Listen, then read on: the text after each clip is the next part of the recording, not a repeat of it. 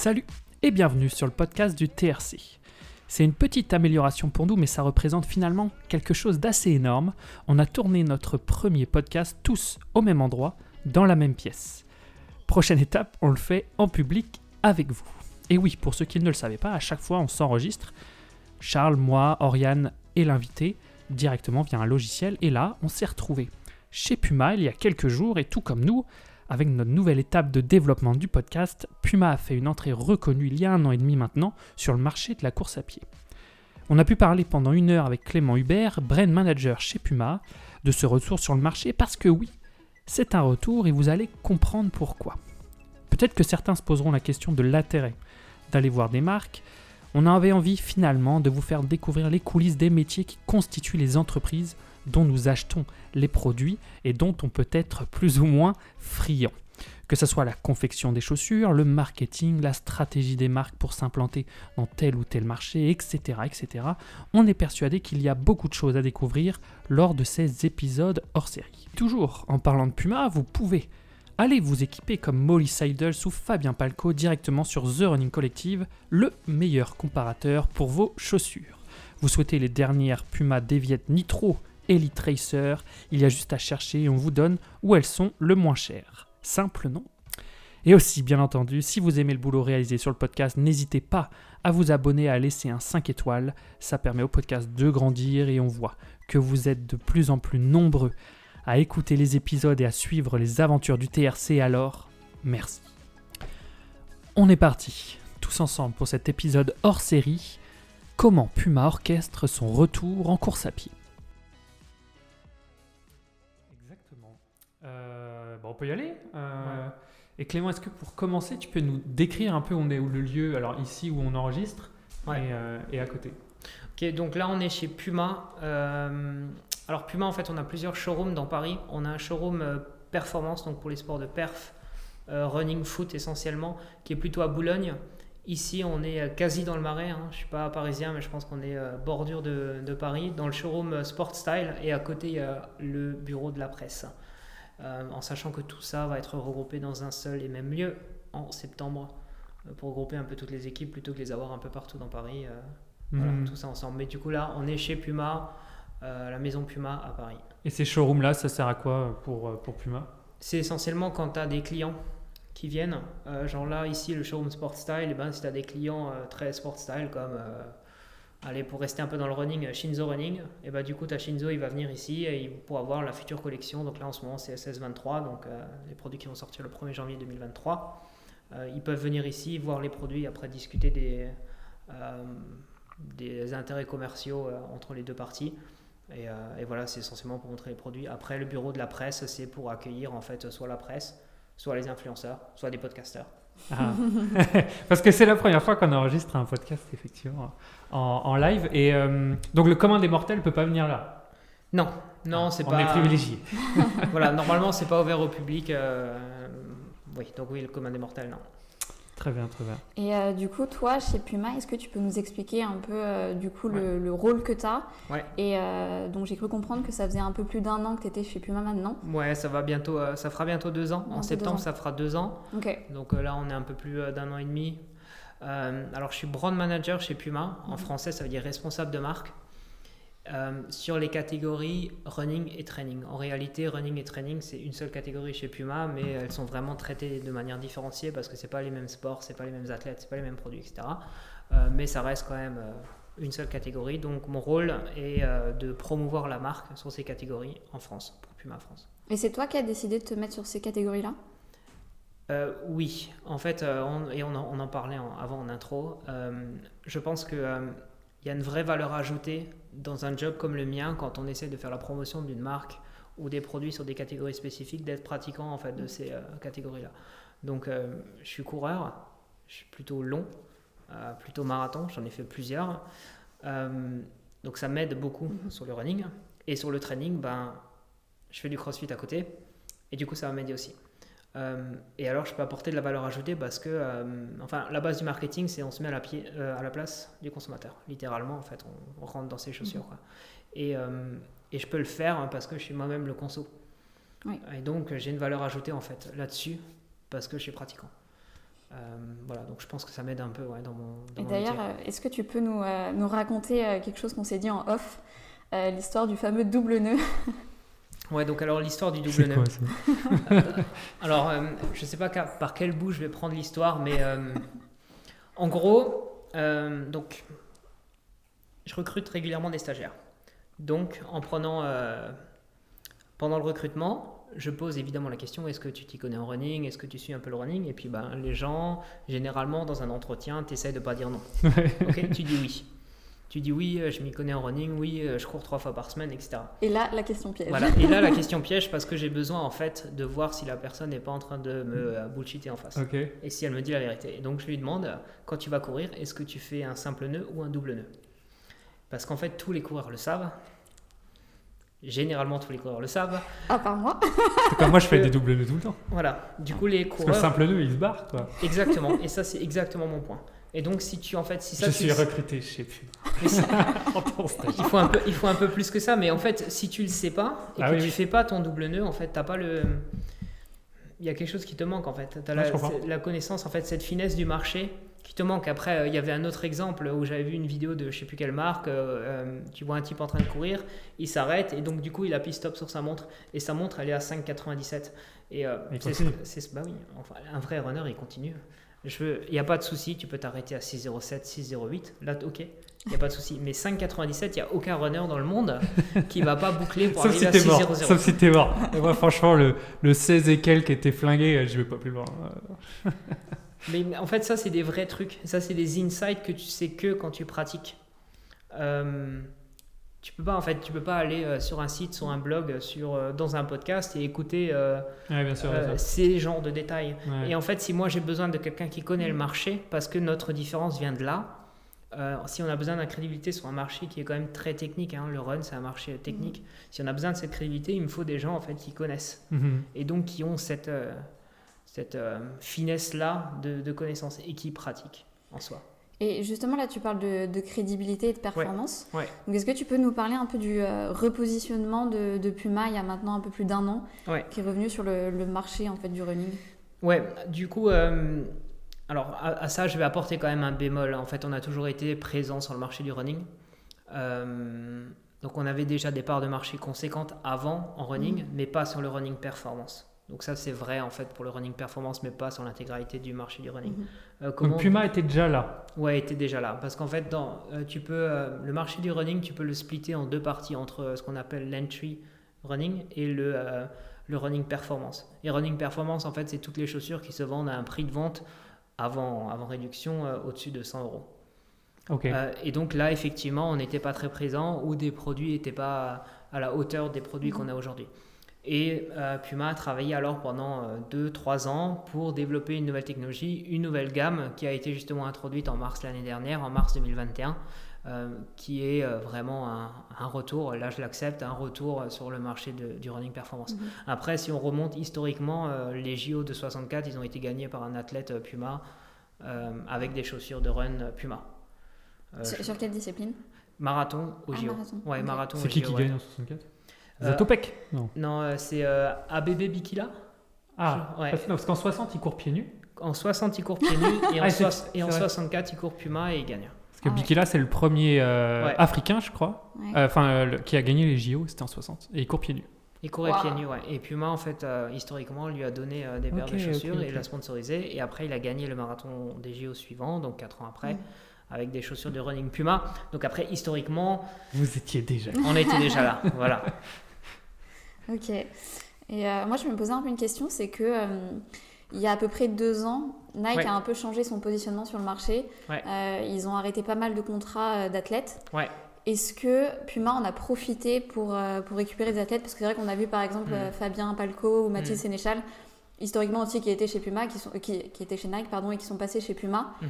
Est-ce que sans ce, ce changement de positionnement de Nike, ça aurait été la même histoire pour Puma?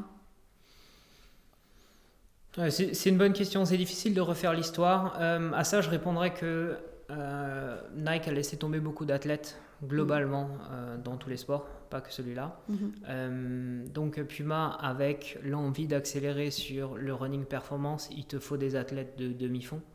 Et donc, tu cites Fabien ou Mathilde, c'est des athlètes de demi-fond. On n'avait pas forcément d'athlètes de demi-fond chez Puma, donc il fallait aussi les recruter. Donc après, est-ce que c'est plus facile de prendre des gens prometteurs qui performent déjà et qui étaient déjà chez un autre sponsor En soi, oui. Après, en fait, c'est comme le marché des transferts sur le foot. Quand tu as des joueurs libres, c'est aussi plus facile de les prendre. Mhm. Euh, donc ça, c'est une chose. Deuxième chose, après, est-ce qu'on a besoin de Nike pour recruter des, des athlètes? Je pense pas, parce qu'en fait, historiquement, la personne qui est en charge euh, du track and field, comme on appelle ça au global chez Puma, euh, donc c'est un Français. Mhm. qui est là depuis longtemps, longtemps chez Puma et que dans ses faits d'armes, il a quand même découvert Bolt. Après, c'est pas Nike qui a découvert Bolt. Donc après, mhm je pense qu'il sait de quoi il parle et qu'il peut trouver en fait des athlètes euh, performants euh, euh, tout seul. Mais après, bon, ça reste un petit monde et il n'y en a pas 36 des athlètes parce que comment, comment ils sont recrutés les athlètes justement de, de haut niveau? Euh, Du coup, ça, j'ai pas la, la, réponse exacte. En fait, je sais que bah, ils s'en occupent directement global. En fait, tous les athlètes français, c'est pas des contrats Puma France. C'est à chaque fois des contrats Puma international. Donc c'est une seule personne qui recrute tout le, enfin, qui s'occupe des athlètes de. Ouais, de tous les athlètes track and field. il y en a beaucoup au niveau mondial. Il y en a de tête 360 par là. Euh, donc il n'est pas tout seul, évidemment. il a une équipe, mais par contre il est très occupé, il voyage beaucoup. Euh, il passe beaucoup de temps dans les avions, dans les hôtels pour justement aller recruter des gens. Il a passé beaucoup de temps en Jamaïque. Voilà, parce qu'on a, la, voilà, on a, la, on a la Fédé de Jamaïque également, donc euh, ça, ça aide. Euh, mais voilà, il y a une personne en fait en track and field au niveau global qui gère ça et qui fait les contrats de tous les athlètes au, niveau local. Ouais. Hmm. ouais.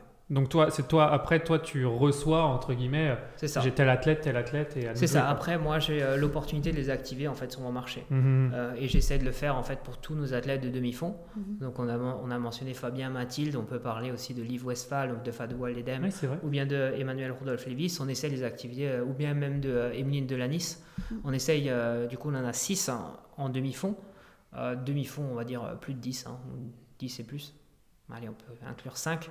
5 et plus, 5K euh, et plus. Hein. Euh, et donc j'essaie de les activer un maximum. Après, euh, certains, il y en a deux là qui sont dans un groupe élite d'entraînement chez Puma en Caroline du Nord.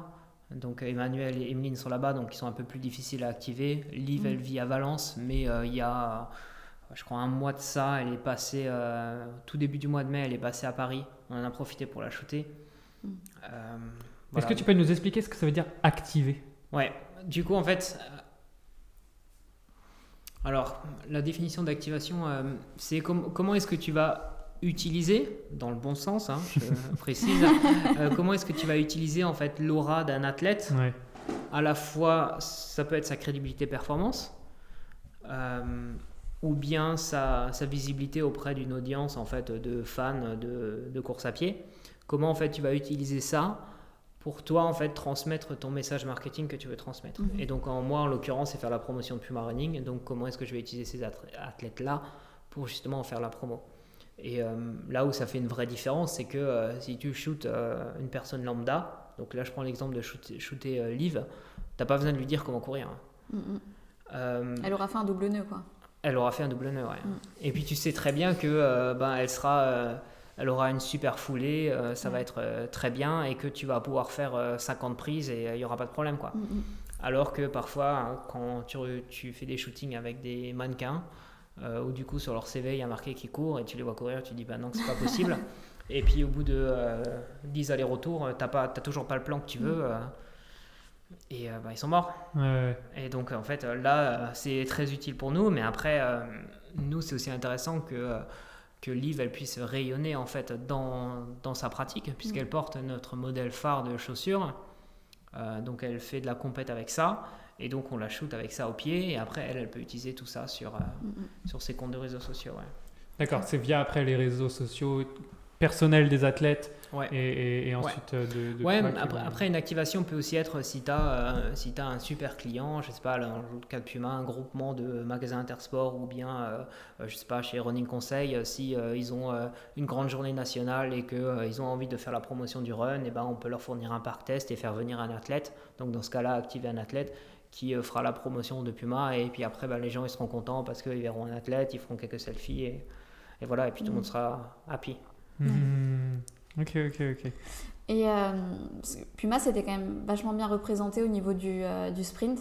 Ouais. Et du coup, est-ce que pour Ouais. toi, il y avait euh, une limite justement à être représenté que sur ces Ouais. disciplines-là? Et c'est Ouais. pour ça que vous avez voulu vous mettre plus sur le demi-fond? Ouais, en fait, bah, ça c'est très clair que l'image du sprinter, c'est pas l'image en fait du runner. Et euh, dans le passé, Puma a, a tenté de faire euh, plusieurs percées sur le marché du running, donc de le running perf, donc plutôt du demi-fond, en utilisant Bolt, parce que l'image de Bolt, elle est super, elle est très associée à Puma. D'ailleurs, il est, euh, il est sponsor à vie, hein, même si maintenant il est à la retraite. Comme Zizou euh, et tout ça, quoi. Ouais, comme, comme Chez autres. Chez, chez d'autres. Euh, et ça marche pas ça. Parce qu'en fait, le, Ouais, le sprint, c'est pas du demi-fond. Quand on parle du, run, du running, une runneuse ou un runner a plus de facilité de s'identifier à un athlète qui n'est pas un sprinter. Quand tu le vois physiquement, en fait, Bolt, bah, c'est pas le, euh, le type de physique que tu vois sur du Mhm. long comme du semi, du marathon. Et puis, je pense que le marathon reste la discipline reine. Mhm.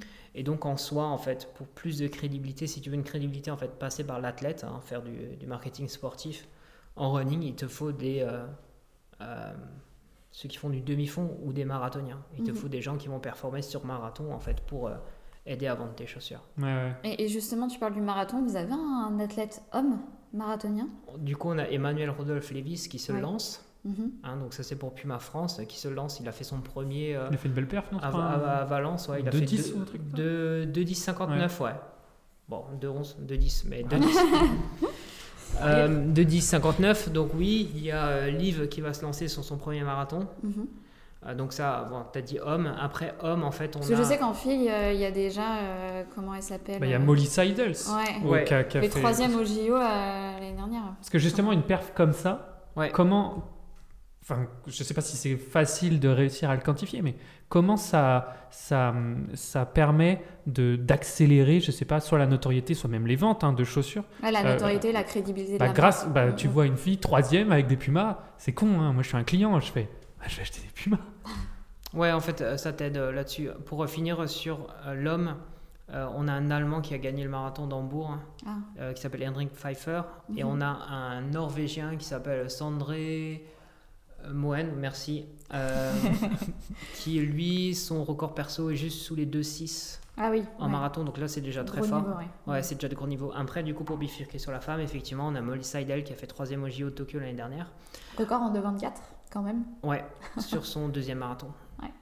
Euh, c'est fort, ouais. Mhm. C'est fort. C'est Euh, non, elle est forte. Euh, donc j'ai eu l'occasion de la rencontrer euh, quand j'étais sur un événement Puma à Boston. Euh, Il y a une question qui a été posée, donc comment on arrive à ce niveau-là? Ben, C'est euh, 200 miles la semaine, quoi. Donc ça fait 320 bornes d'entraînement par semaine, avec euh, double session, etc. Et là, en fait, là, la clé, ça devient ta récup. C'est plus l'entraînement. Parce que tu es obligé, en fait, de récupérer tout le temps pour pouvoir euh, Mhm. avaler, en fait, ces bornes-là. Euh, voilà. Après, effectivement, ça t'aide à vendre des chaussures. Mhm. Ça t'aide à vendre des chaussures, mais euh, j'apporte quand même un bémol, c'est que euh, l'immense majorité du marché du running ne connaît pas les athlètes de run. De run. Ça Tu reste as quand raison, même, en fait, c'est un vrai sujet. Il faut être en fait geek en running pour euh, t'intéresser à ça. Faut être même gros geek, ouais. Ouais, mais néanmoins, ça va t'aider. En fait, euh, la manière dont ça marche dans le running, c'est que, euh, ok, ton gros du marché, c'est les runners occasionnels, Ouais. qui font pas forcément des doubles nœuds. Ah oui, c'est dur à accepter ou pas ça Ouais, ça va. Mais disons que c'est beaucoup en fait de gens qui vont acheter, qui vont acheter une paire de running, ils vont peut-être courir une fois par. Enfin, quand on regarde les, les stats de l'observatoire du running, il y en a certains, ils vont courir une fois par mois. Ouais. Ah oui. Donc ça, c'est vraiment un tes runners occasionnels, mais c'est le gros du marché. Et ces personnes-là, euh, on sait que généralement, ils n'aiment pas courir. hein, que c'est Mm. souvent, euh, bon, allez, je cours pour un peu me maintenir en forme, voilà, j'ai pas très envie. Et euh, quand ils se posent la question de la chaussure qu'ils vont acheter, ils regardent dans leur entourage. Et en fait, on a tous au moins une personne de notre entourage qui court beaucoup. Et Mm. ça, c'est vrai dans tous les entourages. On a toujours, ah, je sais Ah pas, oui. mon oncle, ah, ma tante, ah, euh, euh, ma cousine, ah, mon cousin, etc., qui court beaucoup. Et donc, du coup, en fait, ce runner occasionnel, il va aller voir un runner plutôt confirmé ou une runneuse plutôt confirmée et il va lui demander, euh, bon, euh, qu'est-ce que tu mets comme paire de chaussures? Et cette personne dit Puma. Il faut que ça soit plus mal. Il faudrait idéalement que ce soit Puma. Du coup, en fait, ton runner un peu occasionnel ou ta runneuse occasionnelle, elle va aller acheter euh, Puma parce qu'on lui a dit, euh, ça, c'est la, la- Enfin, bon, si le mec, là, moi, je le vois courir tout le temps, euh, allez, si. Si elle avale les bornes avec cette chaussure, je peux aussi le faire euh, pour moi, mon run une fois par semaine ou une fois par mois. Mhm. Après, en fait, ce runner confi- confirmé, il va plus avoir tendance à connaître les athlètes run, mais pas forcément. En fait, souvent, cette personne-là, euh, elle va être influencée par ce qu'on appelle la communauté de running. Donc, Mhm. communauté de running, ça peut être les vendeurs en magasin spécialisé. Donc, si on prend euh, endurance shop, euh, distance, Mhm. Euh, boutique marathon, ton indépendant du coin de Brive-la-Gaillarde, j'en sais rien. Euh, les gens qui font, les blogueurs là-dessus, Mm, mm. le Tempo Run Club, les podcasts en rapport avec le running, Mm. tout ça, ça compose la communauté de running. Et en fait, si ces personnes-là, ils disent, ben, parce qu'ils ils connaissent plutôt les athlètes, ah, il y a Molly Seidel qui a fait troisième au JO avec les euh, des vieilles Nitro Elite de Puma. Et ben ouais, elles sont probablement bonnes.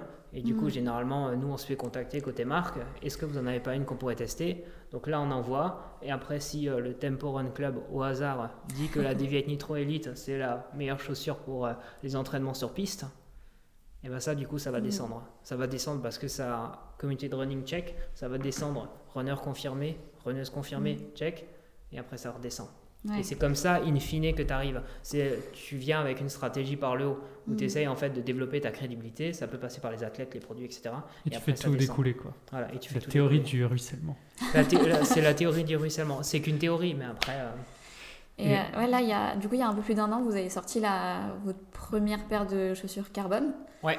Et euh, je trouve que c'est vrai que maintenant, on voit, enfin, beaucoup de coureurs ne voient plus que par les chaussures carbone. Ouais. Et euh, je trouve que la différence de Puma, c'est que euh, c'est quand même beaucoup moins cher que Ouais. euh, les autres marques. Ouais. Comment vous avez fait? Alors, effectivement, donc ça c'est ce qui avait été briefé en fait aux équipes produits, Mhm. euh, de rendre une chaussure à plat carbone accessible. Parce qu'en fait, le positionnement pour un retour, hein, comme tu disais, c'est d'être aussi compétitif par les prix. Mhm. Et donc, on est arrivé en fait avec la chaussure à l'époque, euh, la chaussure à plat carbone la moins chère du marché. Donc, euh, c'était 160 euros pour notre Deviate Nitro.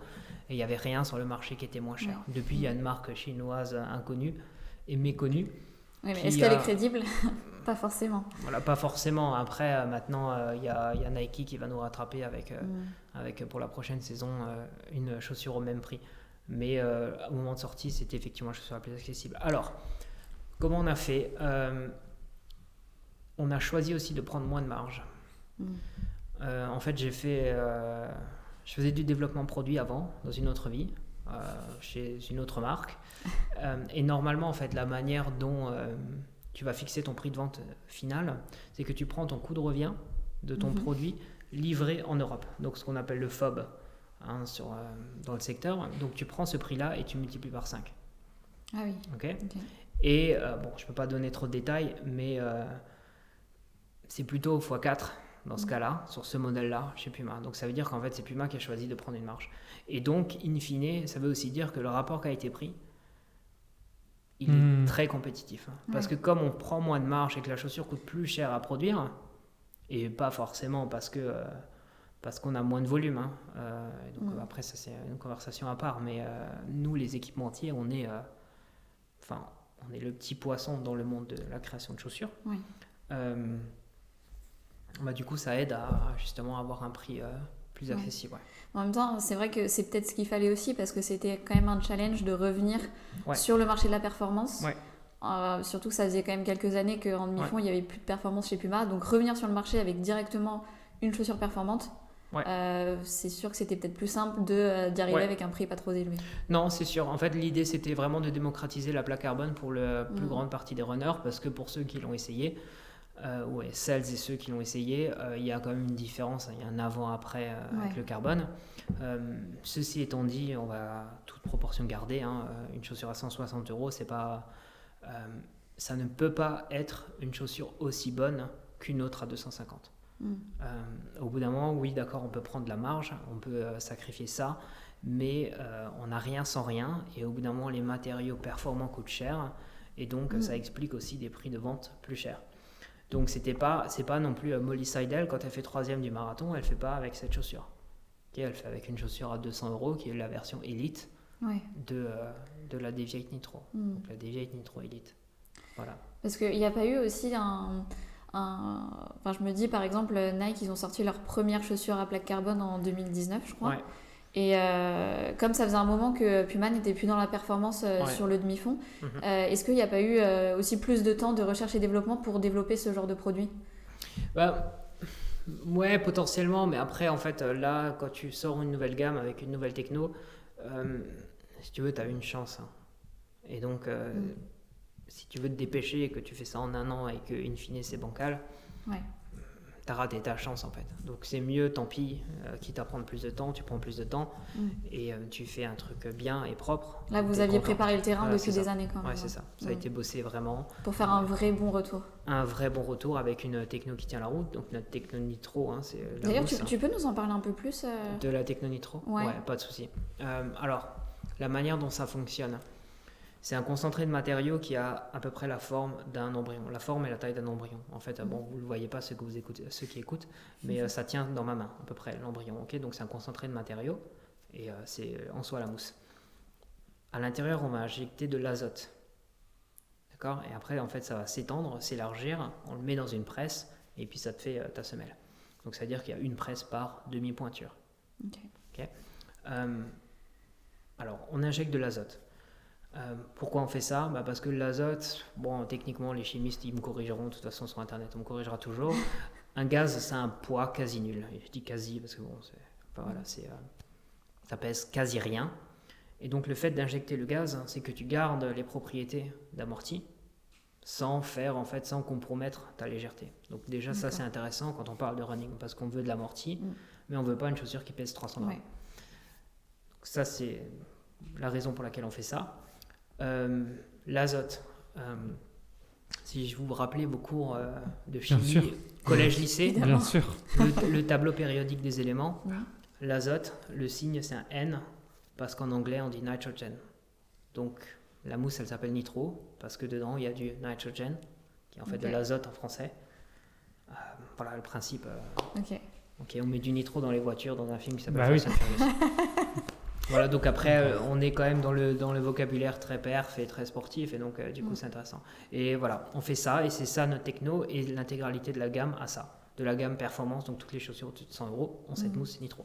Mhm. Après, pour les chaussures très haut de gamme, il y a une version euh, nitro Elite où les matériaux sont de meilleure qualité et qui est aussi un peu plus légère avec de meilleures performances euh, Mm. testées en laboratoire. Et, et en termes de temps de production, ça prend autant de temps de produire une chaussure classique et une chaussure élite? En termes de production, oui, euh, sauf la recherche et développement, mais sinon en termes de production, oui, euh, c'est à peu près, euh, c'est à peu près pareil. Parce qu'une fois que tu gères le truc, il faut juste que tu lances la prod et Ouais. ça va. Ok. Ouais. Voilà. Sauf si tu as des, en fait, des chaussures qui sont un peu plus complexes à produire. Mhm. Parce qu'en fait, euh, si tu prends notre chaussure classique, la Deviate euh, Nitro, donc tu as une couche de nitro, après tu as la plaque carbone, tu as une autre couche de nitro et tu mets tout ça ensemble. Ah oui. Après, si tu prends une chaussure un peu plus haut de gamme qu'on a chez nous, qui s'appelle la Faster Nitro Elite, tu as la plaque carbone qui est en fait insérée entre la mousse du talon et la mousse euh, de l'avant-pied, et donc tu la vois en fait dépasser. Ah oui. Et donc ça, c'est plus difficile à produire, c'est plus technique à Ouais, produire. Ouais. vous en faites moins du coup. ouais. Ouais, donc après, euh, on en fait moins. Mais de toute façon, après, euh, plus tu montes en prix, moins t'en vends, plus tu descends, plus t'en vends. Quoi. Euh, Et euh, vous avez un équivalent sur piste en pointe? Euh, alors, je suis pas, je suis pas spécialiste de la, de la piste parce qu'en fait, nos chaussures de piste se vendent toutes seules. Donc moi, j'ai pas besoin en fait dans mon job de marketing ou de euh, de com de faire en fait de faire la promotion des chaussures de piste. Euh, donc, euh, je sais qu'il y a une chaussure qui s'appelle Evo Speed qui est utilisée par nos athlètes. Donc, je sais que cette part- la particularité de cette chaussure et donc il y a deux choses en fait là-dessus, c'est tu peux pas enlever les pointes. Ah. Et deux, euh, donc le revêtement c'est fait par Matrix et donc en théorie c'est made in France et ça on en parlera plus euh, pendant les JO de Paris. Mais alors pourquoi tu peux pas enlever les pointes en fait euh, C'est parce que cette chaussure en fait doit convenir aussi à ceux qui font du sprint et on a un Norvégien qui est très fort en 400 mètres Oui, effectivement. euh, et avec une chaussure où les pointes s'enlèvent, la pression qu'il met est tellement forte que la chaussure tient pas. Donc en fait c'est Ah une oui, c'est vrai, contrainte. on avait déjà vu ça. Ouais, C'est une effectivement. contrainte en fait technique que quoi, il pour pète, fait, la... il pète la chaussure? Voilà la chaussure explose. voilà. Mais non. C'est- Elle tient pas. Ouais. Et donc du coup l'idée c'est que comme c'est fixe, tu peux en fait prendre en charge plus de pression et il faut que ça convienne à nos athlètes pour que après en fait euh, ceux qui font de l'athlé puissent avoir la même chaussure. En fait, la particularité chez Puma, c'est qu'on fait pas de chaussures custom. C'est que des chaussures de série. Donc Molly Seidel, elle fait du 39. Si vous achetez la chaussure, la Deviate Nitro Elite en 39, c'est la même chaussure que Molly pour son marathon au JO. Hmm. C'est la même, il n'y a pas de custom. Elle, elle, achète- elle a les chaussures euh, Ouais. de série. hein. Et donc, c'est pareil en fait avec la piste, il faut que ça tienne. Mais du coup, comment on fait si on peut pas changer les pointes? Une fois qu'elles sont abîmées, on change de pointe. On change de chaussures. Enfin, on change les chaussures, oui. Ouais. Ah, c'est ouais. royal ça. Après, c'est. C'est c'est bien pour les équipementiers. C'est ce que je dis. Ouais, c'est c'est vrai, c'est vrai. Non, mais on va pas dire le contraire. C'est bien pour les équipementiers, mais après, euh, au bout d'un moment, on va chercher de la perf. Oui, et de toute façon, quand on cherche le haut niveau, euh, voilà, quand on voit les, même les paires de chaussures les plus haut de gamme, euh, on fait pas 800 km avec. Donc euh, au final, des pointes, c'est pareil. On fait pas, euh, C'est ça. on fait pas 200 km avec des pointes. C'est ça. Et puis après, bon, euh, de toute façon, quand on parle à des athlètes qui font du, du marathon, ils te disent qu'ils vont faire euh, 20% de leur borne en carbone maxi. Ah bah quoi. oui, c'est sûr. Sinon, c'est c'est sûr. 10%, et puis le reste, c'est avec des chaussures qui sont quand même. Ouais. Euh, parce que les chaussures à plat carbone, euh, oui, ça te donne plus de réactivité, plus de dynamisme, mais ça te. euh, Peut-être ça t'impacte un peu plus en fait. euh, Enfin, si tu te donnes plus en théorie, euh, ta récupération est plus compliquée. Donc ils ont tendance à faire aussi euh, pour Ouais. les footings et puis Mm. vraiment quand ils font du, euh, de l'endurance de fond, hein, beaucoup de zone 2, etc., ils vont prendre euh, des chaussures avec plus d'amorti. ouais. Ouais. On parle très euh, technique et tout ça, mais on t'a on t'a pas peut-être pas posé une question dès le début. C'est quoi toi que t'aimes dans la course à pied? Ah ouais, c'est une bonne question ça. Euh, Alors je pense que globalement, Et d'ailleurs, pourquoi le marathon? Pourquoi t'aimes ça? Hmm. Ouais, alors je pense que j'ai fait le premier marathon parce que euh, challenge, euh, distance, etc. C'est Et c'est quoi ton record d'ailleurs sur le marathon? 3,16 à Paris en Paris en plus. 2016, ouais. C'est pas le plus facile, Paris. Bah ouais, Mais ouais, après, à 3,16, euh, je suis plutôt, euh, je suis plutôt lourd, j'ai pas le profil euh, d'un coureur marathonien, donc euh, je m'en satisfais. Ouais, c'est très bien. Voilà. Bon, après, pff, honnêtement, euh, ouais, dans le running, euh, quand t'es bon, t'es pas à 3,16, quoi. Enfin, après. Nous, on- enfin, c'est ce qu'on dit, c'est chacun sa perf. Ouais. Non, chacun sa perf. Chacun sa perf. Je suis d'accord. Donc, euh, marathon, oui, c'était plus un challenge. euh, parce que l'envie, en fait, euh, je l'ai dit avant, hein, c'est la distance reine. Mm, mm. Euh, pourquoi, va savoir. Euh, comme peut-être un trail de 100 bornes. C'est aussi peut-être. euh, 160. Ah, c'est ok, l'ultra, euh, très bien. D'ailleurs, ouais, où commence l'ultra? Est-ce que tu comptes au-dessus de 100 Est-ce que tu comptes au-dessus de. Ah, bah, je crois qu'ils disent que c'est 150. 50. 50 Mais- Ouais, ils appellent ultra à partir de 50. Mais Ok. Moi, j'avais. Ok, très bien. Euh, donc, euh, c'était le challenge, et puis après, euh, j'ai continué. Euh, qu'est-ce que t'aimes là-dedans? Oui, qu'est-ce que j'aime dans la course à pied? Euh, Je pense que euh, tu passes quand même beaucoup d'heures à t'entraîner. Ouais. Et je pense que, in fine, les sports d'endurance, de manière générale, et le running en particulier, c'est une euh, longue conversation avec toi-même. Mhm. Et je pense que c'est super bien pour te vider l'esprit. Ah, y a rien de mieux, je pense. Ouais, je suis d'accord. Euh, que à ce jour, en fait, j'ai rien trouvé. euh, je pratique d'autres sports à côté que j'ai rien trouvé en fait qui puisse me. De comparable. Ouais, parce que mais ça prend du temps. hein, Ça peut prendre plusieurs dizaines de minutes ou ça peut prendre une heure, une heure et demie. Mais à un Moi, je moment. pense qu'au début, ça m'a pris trois ans, je pense. Ok. Avant de, de me dire euh, j'aime ça et je fais ça parce que ça me fait du bien, Ouais. je pense que ça peut prendre En vraiment fait, du temps. c'est le, c'est le sentiment que tu as. Mm. Il y a un moment où ton esprit commence à divaguer. Mm. Quand tu cours et que tu es Ouais, dedans, bon, bien sûr, si c'est dur et que tu es en train de faire ton PB, euh, là, laisse tomber. hein. Ouais. Euh, tu peux penser à rien d'autre. Non, tu penses à rien. Mais euh, dans, ton, dans ton run un peu plus classique, au bout d'un moment, tu as ton esprit qui, Mm. qui s'évade. Et donc, ça, c'est super. Et puis, bah, bien sûr, les endorphines après coup. Euh, ça, c'est vraiment bien. Après, moi, j'avais l'habitude, euh, quand je faisais beaucoup de durées euh, plus longues, d'écouter des podcasts. Mhm. Justement, là, on y est. euh, et euh, si je partais courir 3 heures, je pouvais écouter un podcast qui dure 3 heures. Et euh, sans souci, ou d'ailleurs plusieurs. euh, bon, il n'y en a pas, il y en a pas tellement. c'est clair, c'est clair. Et c'est Ouais. ça, c'est ça que tu, c'est ça que tu recherches quoi.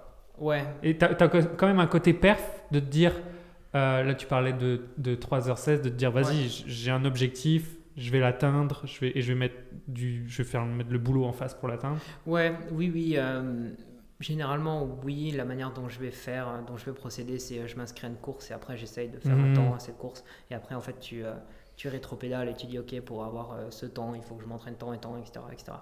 Mais ça, c'est que le jour de course, tu vois. La plupart des runs que tu vas faire, c'est C'est aller, t'as ton 8 bornes du matin au lever, où tu es plutôt tranquille. Euh, après, tu as quelques courses en tempo.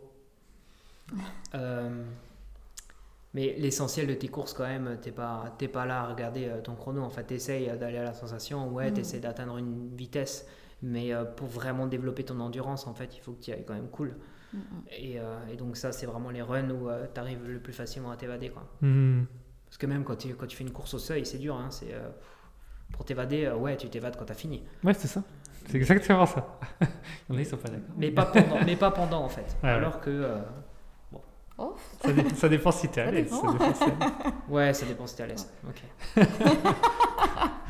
ouais, je suis trop, peut-être trop mal à l'aise alors. ouais.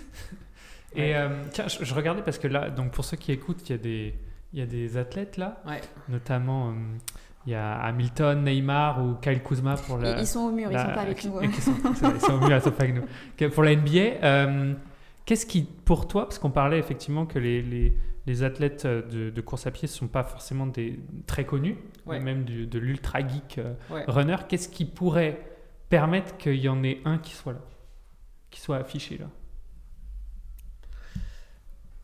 Ok, si on compare avec les athlètes qui sont là, si on compare avec, Ouais. avec Neymar et Hamilton, Ouais. très honnêtement, dans le milieu de la course à pied, si on prend que son running route, à mon avis, il n'y en a qu'un seul au Ouais, je monde. sais, ouais, ouais. Mais je veux dire, qu'est-ce qui peut permettre justement qu'il y en ait plus? Parce que c'est un des sujets aussi, Mm. c'est que il y a plein- tu parlais tout à l'heure qu'il y avait plein de coureurs Mm. euh, bon, qui courent même une fois par, par mois ou, ou tout ça, on s'en fout, mais finalement c'est le sport le, le plus pratiqué euh, en France, au monde, je ne connais pas les stats, mais sûrement que ça doit être euh, au monde aussi.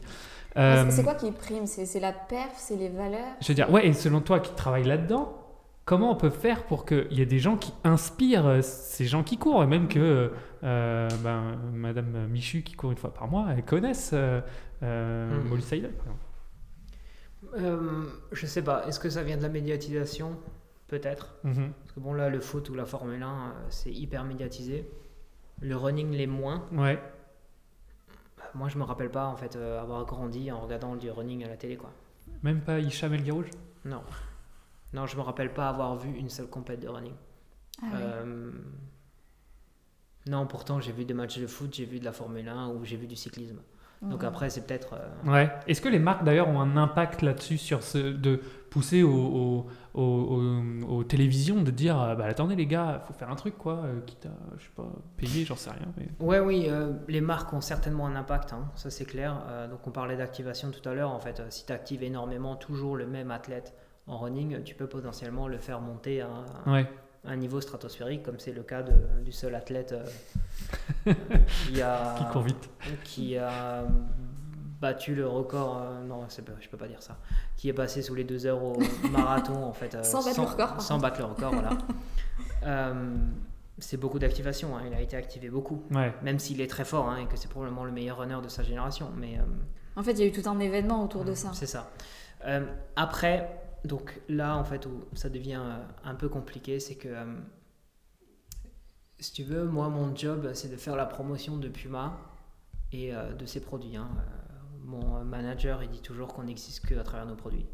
Je suis assez d'accord avec ça. Il faut des bons produits de base pour en faire la promo. Mhm. Et en fait, là, dans ce qu'on disait avant, c'est qu'on on est un peu en bordure, en fait, où est-ce que je fais la promotion de mes produits par rapport à faire la promotion de la pratique. Il faut pas, en fait, euh, moi, en tant que marque, j'ai pas le droit de tomber dans le travers de faire la promotion de la pratique. Euh, Ah ok.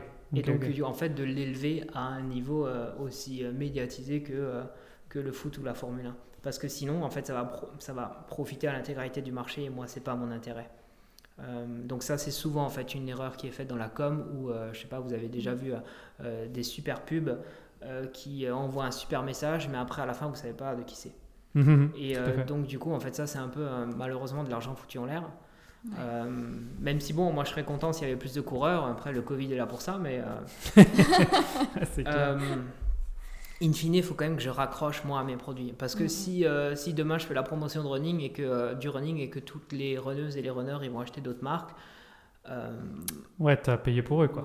Ouais, et puis bah, peut-être euh, que euh, la finalité, c'est que moi, j'ai plus de job. hein, parce qu'après, voilà, perte de part de marché, on n'a plus d'argent, etc. etc., etc. Hein, ça peut aller très loin, mais... L'équilibre, il n'est pas évident. Non, l'équilibre n'est pas évident. Non, l'équilibre n'est pas évident parce que tu as envie aussi de faire la promotion. Est-ce que, voilà, si moi, je vous dis, bah, on a la plaque, la chaussure à plaque carbone la plus accessible du marché, il y a une vraie différence avant-après. Si moi, je fais cette promotion-là, j'ai quand même le risque qu'ils se disent, ah ouais, elle est trop bien, mais je vais pas acheter de la plaque carbone de chez Puma. Bah non, parce que ceux qui, sont, ont plus de budget, par exemple, euh, ils seront peut-être tentés d'aller acheter euh, une marque qui est plus chère. Potentiellement. Mm. Potentiellement. Après, maintenant, depuis, on a des produits qui sont plus chers. C'est là où toi, tu dois avoir une gamme qui répond à, tout, type de prix, quoi. Enfin, aussi d'attente, quoi. Ouais, et à tout type de consommateur, parce que tu mhm, fonctionnes avec tes cibles et euh, tu as différentes parts de marché, etc. etc. ou différents sous-segments de marché que tu veux cibler ou non. Mhm. Mais oui, bah, on essaie toujours de le raccrocher à notre produit, hein, et c'est ça l'important euh, pour nous, hein, parce que ça, c'est nos, nos, objectifs en fait de notre côté. voilà, je pense que la ligne est quand même, euh, c'est dur. Hein. Ouais, c'est clair.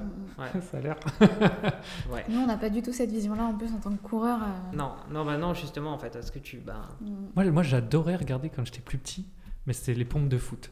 Et je connaissais ah toutes les gammes et tout, machin. C'est pour ça que ça, ça m'étonne pas, en fait. Ouais. Bah et, parce que je, les Predators, machin truc, les Pumas aussi, euh, j'adorais ça. en fait, là, pour. Euh, après, je ne suis pas brand manager foot, donc je peux pas en parler en détail, mais euh, la part de voix en Ligue 1, donc des, des joueurs pros qui sont sur le terrain pour une journée de Ligue 1, en fait, la proportion qui porte des Pumas va se voir quelques mois après dans, la, dans les parts de marché.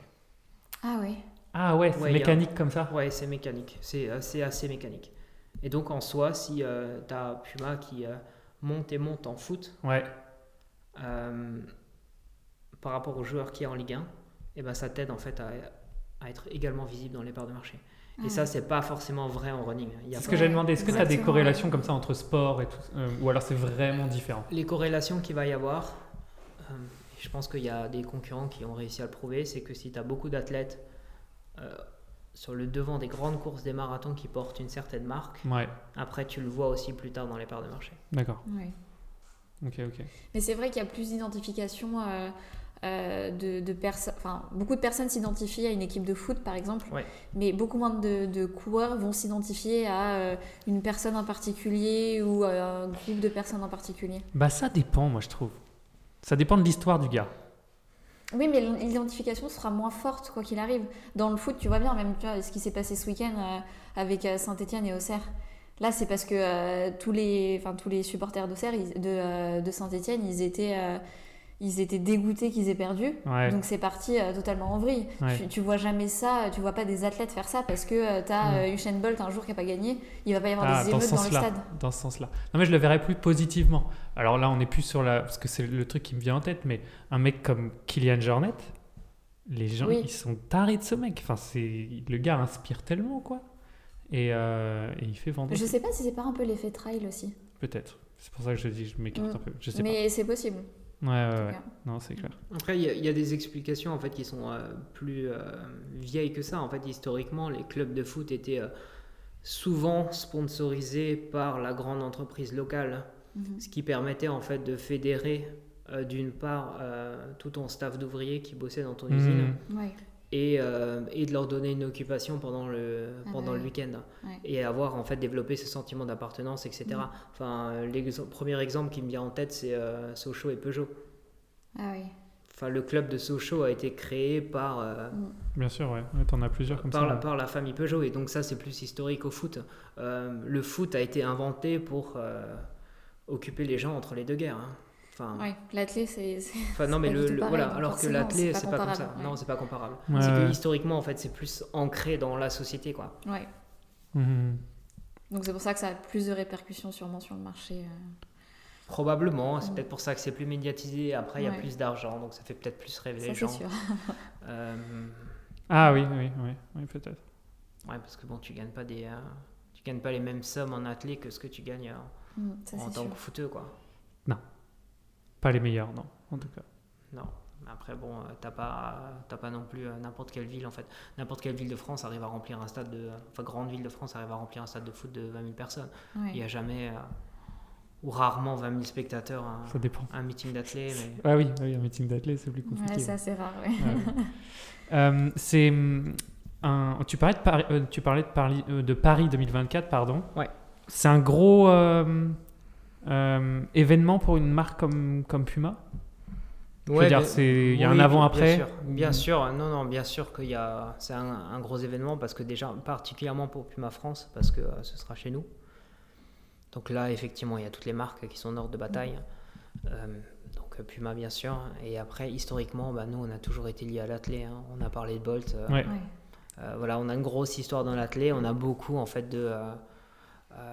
Globalement, en athlé, de gens qui performent, hein, entre euh, des gens qui sautent euh, très haut avec leur perche Mhm. ou des Mhm. gens qui, euh, sur 400 mètres, explosent tout. Mhm. Euh, donc, oui, effectivement, c'est important. Ouais. Et on commence déjà à travailler dessus. Ouais. Et travailler dessus, ça veut dire quoi? C'est des produits spéciaux pour ça? Euh, Des sorties de, de, de- de- de chaussures juste avant euh, Ou des exclusivités Oui, d'ailleurs oui, oui, les, les chaussures en fait qui, euh, et les produits qui sortiront en 2024, euh, on a déjà les premiers échantillons, ouais. Mhm. les premiers tests et euh, bien sûr c'est déjà là et c'est co-développé avec les athlètes euh, pour, euh, pour avoir les meilleures, euh, les meilleures chaussures possibles et être prêt d'ici là. Quoi. Euh, mais après il y a maintenant les règles euh, notamment sur, pour revenir au running où du coup une chaussure en fait qui est présente sur marathon Mhm. il faut qu'elle ait été disponible euh, trois mois avant, un truc Ah comme ouais. ça, ou quatre Mm. mois avant, dans Ah, un tu, point peux, de ouais, vente. tu peux pas avoir un espèce de prototype. Non, euh, tu peux pas avoir de prototype. homologué, etc. Voilà, tu peux pas. Alors attends, après il y, a des- il y a des moyens de détourner ça, hein, parce que c'est, euh, oui, c'est pas forcément vendu euh, comme. Si moi je dis vendu, oui, bah tu t'attends à l'avoir dans tous les magasins. Non, pas forcément en fait. Ça se trouve, euh, tu peux avoir vendu le produit sur euh, ton point .com à Mhm. 100, 100 exemplaires oui. Ça fonctionne. et ça fonctionne. Ouais. Ou euh, il y a d'autres marques qui décident de le vendre juste en Lituanie. Ah oui. Ouais. Il est pas gros le marché lituanien je, je pense que tu tu t'imagines qu'il est assez, euh, il est assez restreint. Ouais. Mais bon, hein, ça marche. Hmm. Et vous vous fixez des objectifs euh, justement après les JO, soit en termes de, de vente, de part de marché, de. euh, En fait, là, tous les, euh, tous les objectifs à date là chez Puma sont plutôt fixés pour la fin 2024. En tout cas, moi, ce qui me concerne sur le running, sur la fin 2024, euh, l'objectif c'est d'avoir euh, tant et tant de parts de marché. Enfin, les objectifs sont fixés là-dessus.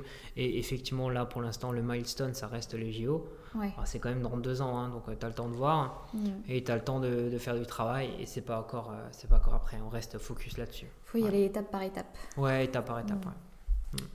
Ok, et ben merci Clément Bah, Pour, merci euh, à vous, avec plaisir. pour avoir répondu à nos, à, à nos différentes questions, nous avoir présenté aussi un peu qu'est-ce que c'est le euh, ben, de bosser pour une marque euh, qui, qui nous équipe finalement. Euh, Perso, moi j'ai des Pumas pour courir. Je l'ai pas dit, mais j'en ai. C'est vrai c'est vrai en plus. et, et donc, donc c'est toujours intéressant aussi d'avoir les, les coulisses de ça. Et, Et t'as quel modèle alors?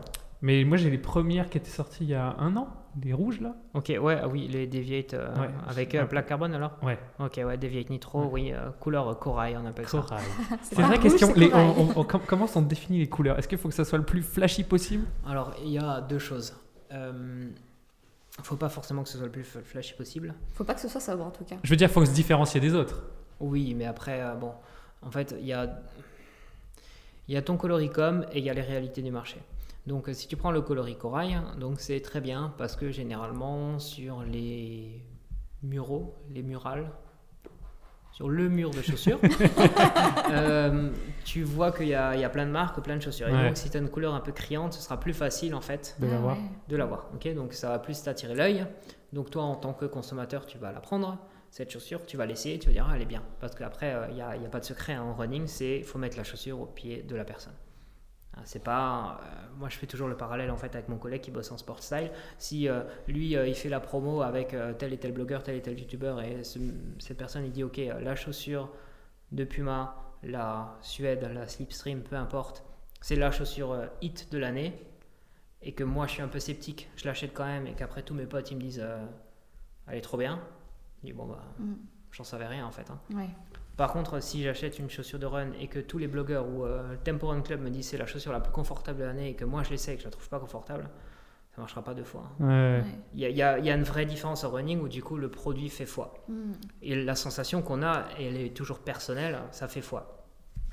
Ok, donc j'essaie la chaussure, pour revenir aux histoires de coloris, j'essaie la chaussure, elle me convient, je la trouve bien. Et là, généralement, les gens ils demandent, euh, elle est bien, mais vous l'avez pas en noir.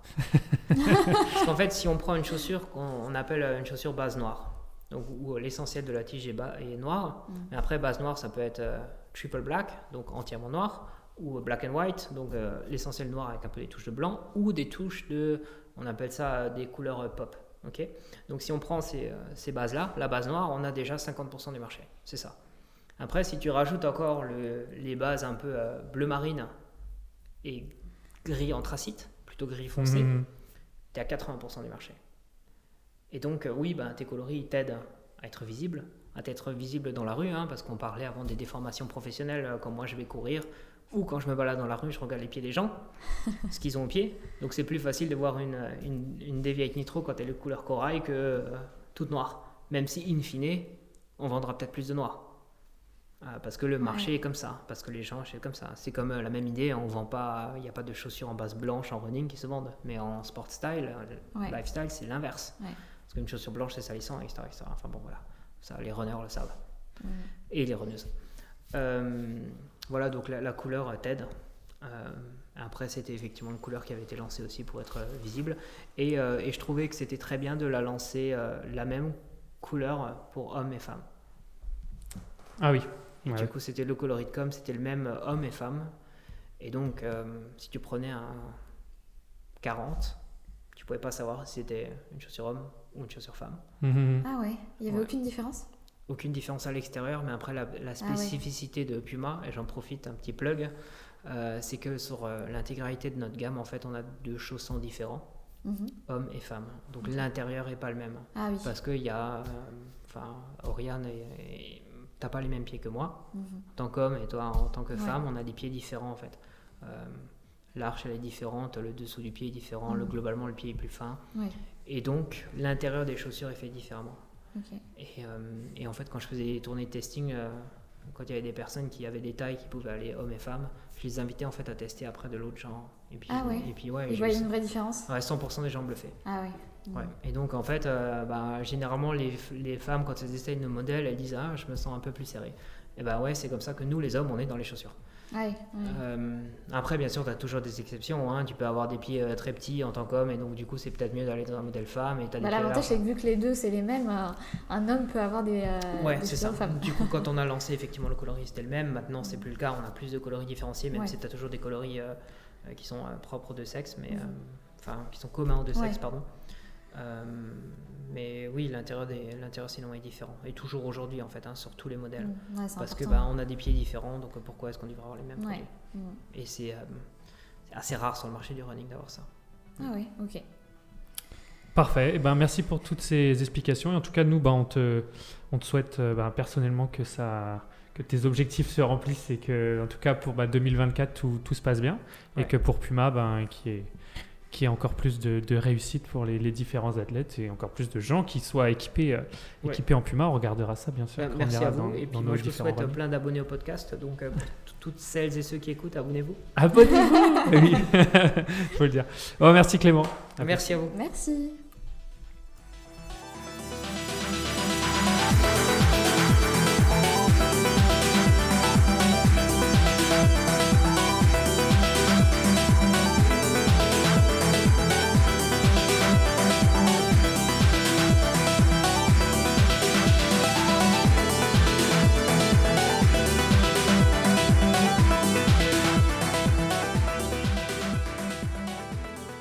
Merci à tous d'avoir écouté cet épisode avec Clément Hubert de chez Puma.